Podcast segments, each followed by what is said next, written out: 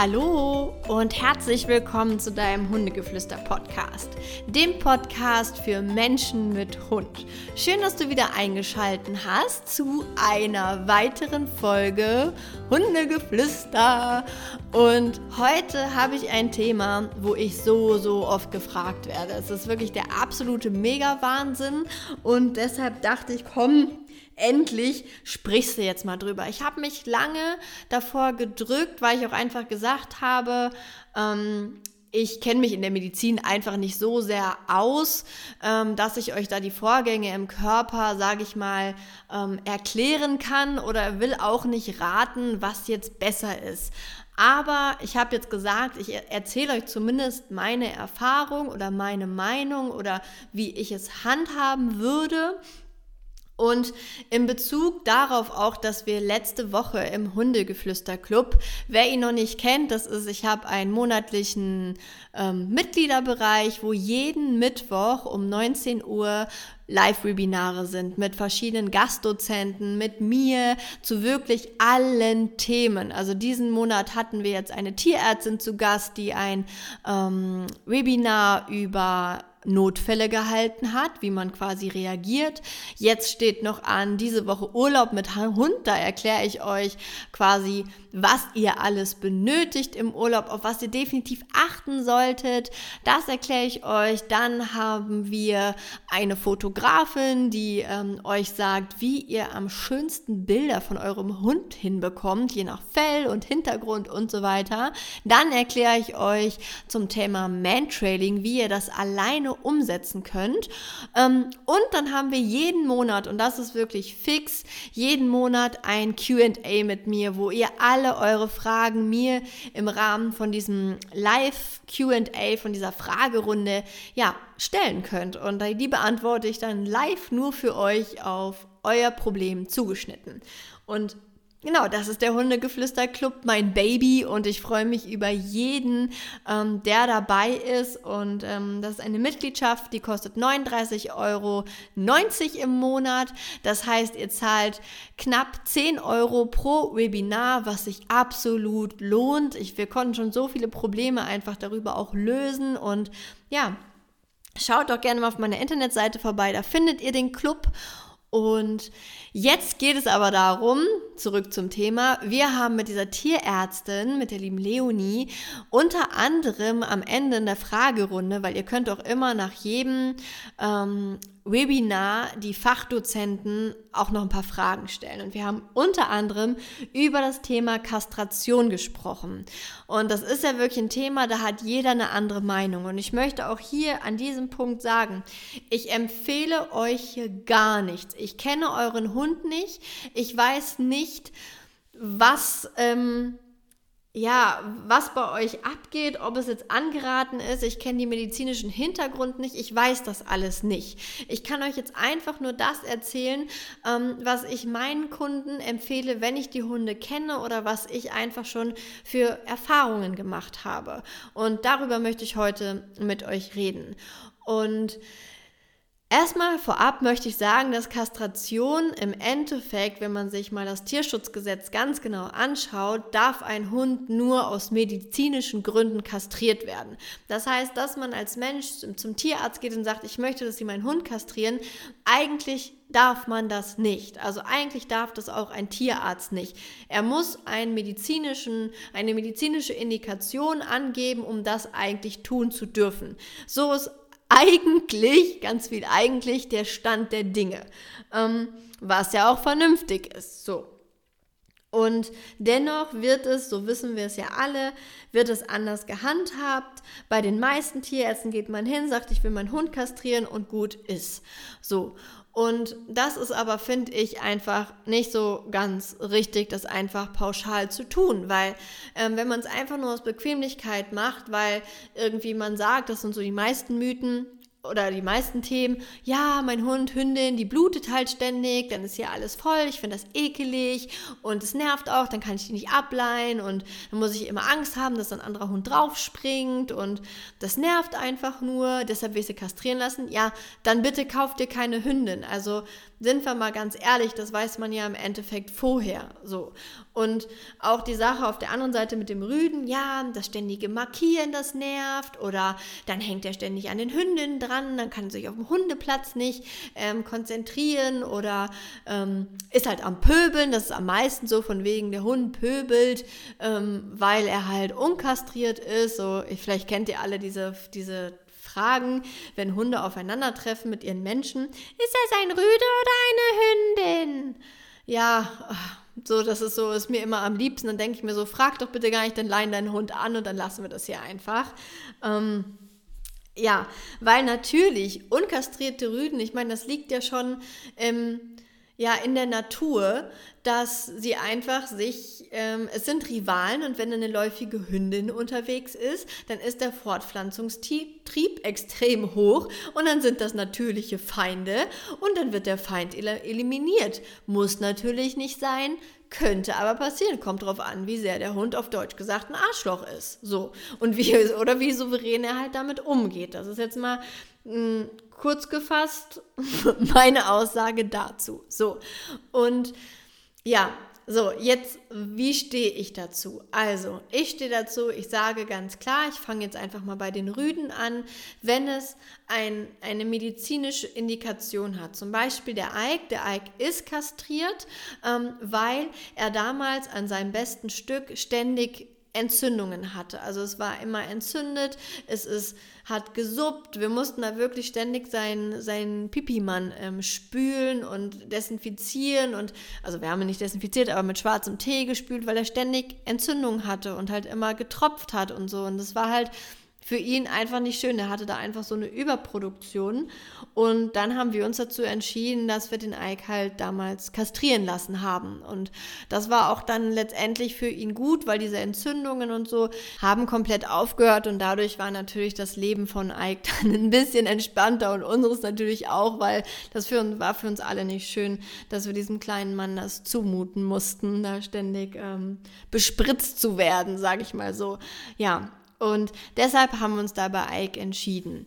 Ähm, Natürlich, also wenn es noch irgendwelche anderen medizinischen Indikationen gibt, warum euch das der Tierarzt empfiehlt, würde ich auch auf jeden Fall sagen, dann hört auch bitte drauf. So, ein zweites Thema, wo ich echt sage, ja, kastriere den Hund, ist, es gibt Hunde oder Rüden, die sind wirklich, ich nenne es immer so ein bisschen hypersexuell. Also die haben draußen kein schönes Leben mehr. Die sind nur am Markieren, die sind nur am Schnüffeln und wenn eine Hündin irgendwo unterwegs ist, dann sind sie komplett out of order. Also wirklich vollkommen neben der Spur und können sich auf nichts mehr konzentrieren. Und das ist wirklich sowas, wo ich auch sage, dann tu dem Hund bitte den Gefallen, weil der hat kein schönes Leben. Ich nehme hier gerne immer ein Beispiel einer Kundin, weil es einfach das krasseste Beispiel ever, ever war. Ich weiß nicht, ob ich es nicht schon mal sogar erzählt habe hier im Podcast.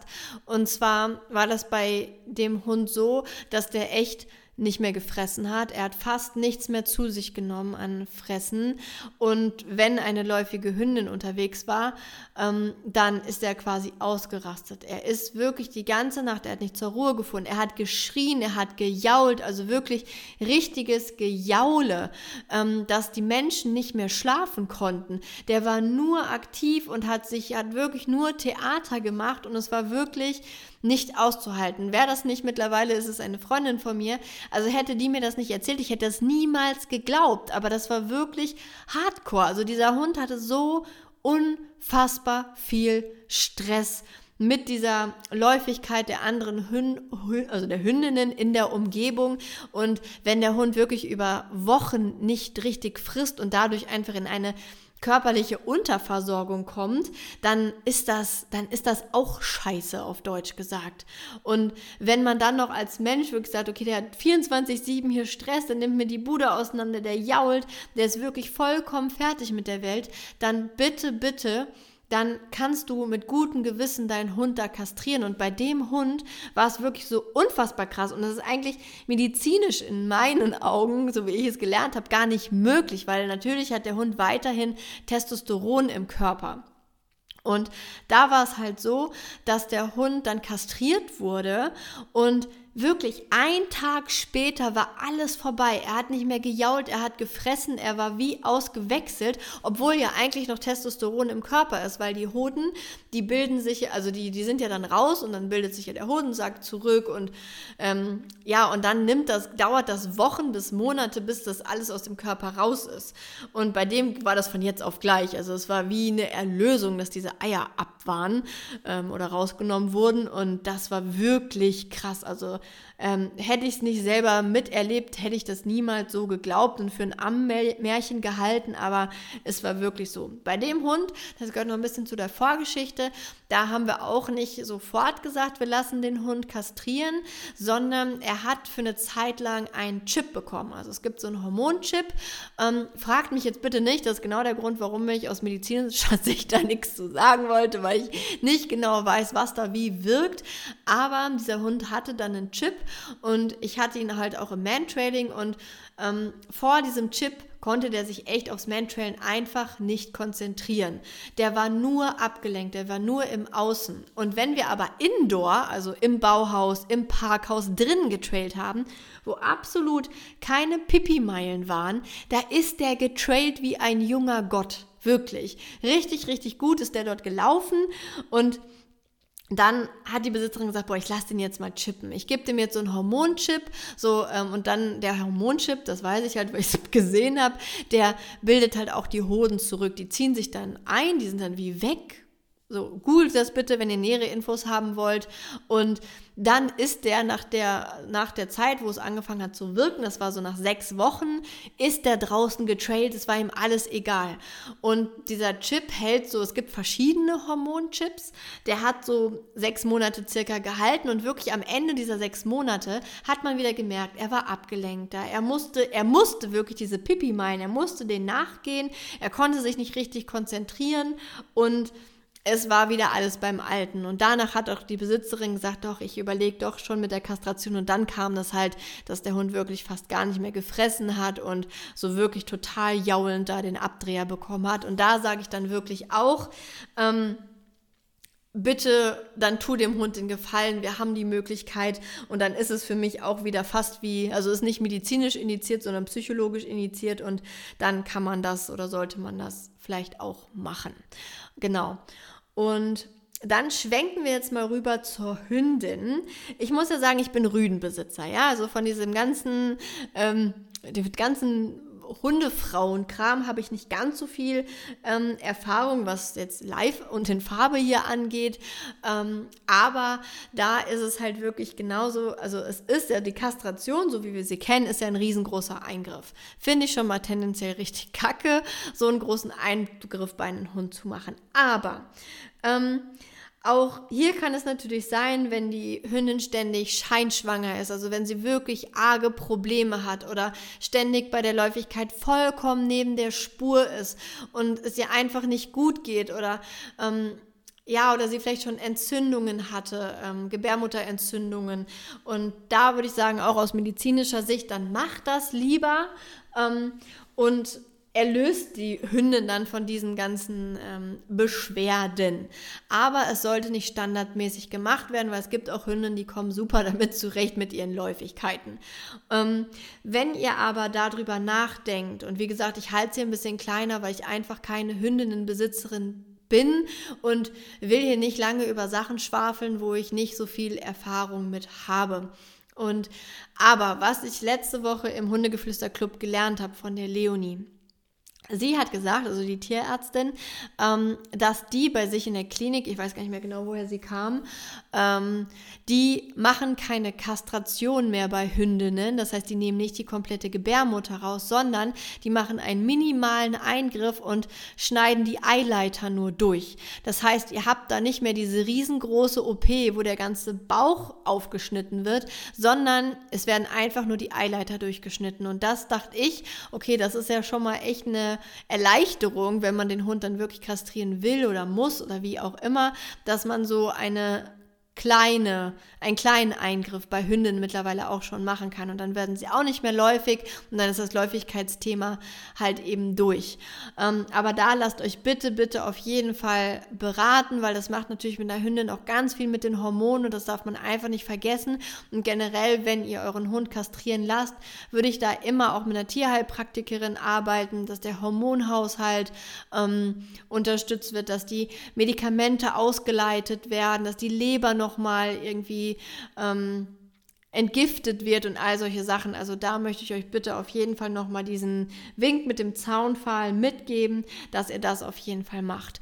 Und ähm, wenn ihr sagt, okay, ich lasse meinen Hund kastrieren, bei Hündinnen frühestens nach der dritten Läufigkeit und bei Rüden sollte man auch mindestens so lange warten, bis die Wurfschwestern ähm, auch die dritte Läufigkeit durchhaben. Wenn ihr sagt, ja, Ricarda, schön, ich habe aber einen Hund aus dem Tierschutz oder ich habe einen Hund, der hat keine Geschwister, der, da war nur Rüden im Wurf, ich kann es nicht mehr nachvollziehen oder ich habe zu keinem mehr Kontakt, dann würde ich wirklich beim Rüden auch ähm, mindestens bis zum 18. Monat mindestens warten. Ähm, da müssten so theoretisch die ersten drei Läufigkeiten, das ist ja auch bei den Hünden total unterschiedlich, ähm, müssten eigentlich so langsam durch sein, also 18, 20 Monate so in dem Dreh, dann so langsam, ähm, da kann man dann an die Kastration denken. Ähm, denn wenn man das halt nicht tut und der Hund halt noch nicht entwickelt ist vollkommen und auch von der geistigen Entwicklung einfach noch nicht so weit ist, ähm, dann bleiben die halt so Baby, wie sie sind. Ich habe ganz viele, gerade auch Hündinnen, die sehr frühzeitig kastriert wurden, so nach der zweiten Läufigkeit oder so schon, die einfach vom Kopf total Baby geworden, äh, geblieben sind, die einfach sich nicht mehr weiterentwickelt haben. Und das wünsche ich keinem Hund und wünsche ich auch keinem Hundemensch, dass er dann für immer so ein kleines Baby hat. Ähm, vom vom Geistigen und das ist halt einfach, es ist einfach nicht so cool.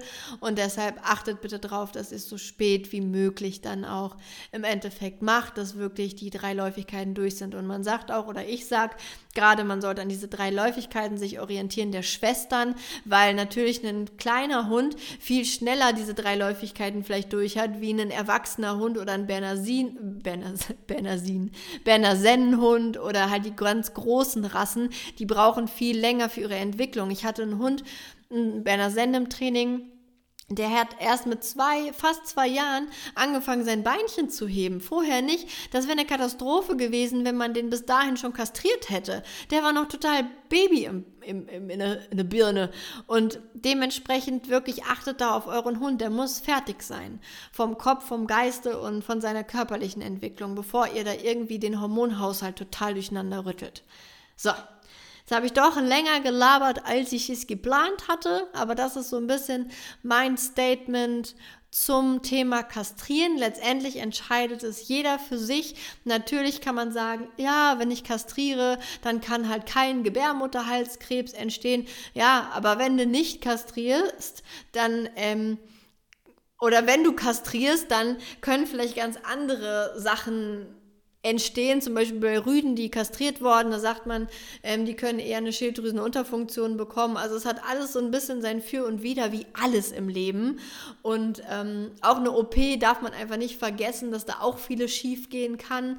Und ich sage ganz ehrlich, ich meine, für mich kommt sowieso keine Hündin ins Haus. Ich bin nicht der, der Hündinnen-Mensch. Ich bin mehr der Rüden-Mensch. Aber auch gerade, ich muss auch ganz ehrlich sagen, dieses Thema Läufigkeit, das ist nicht meine Welt.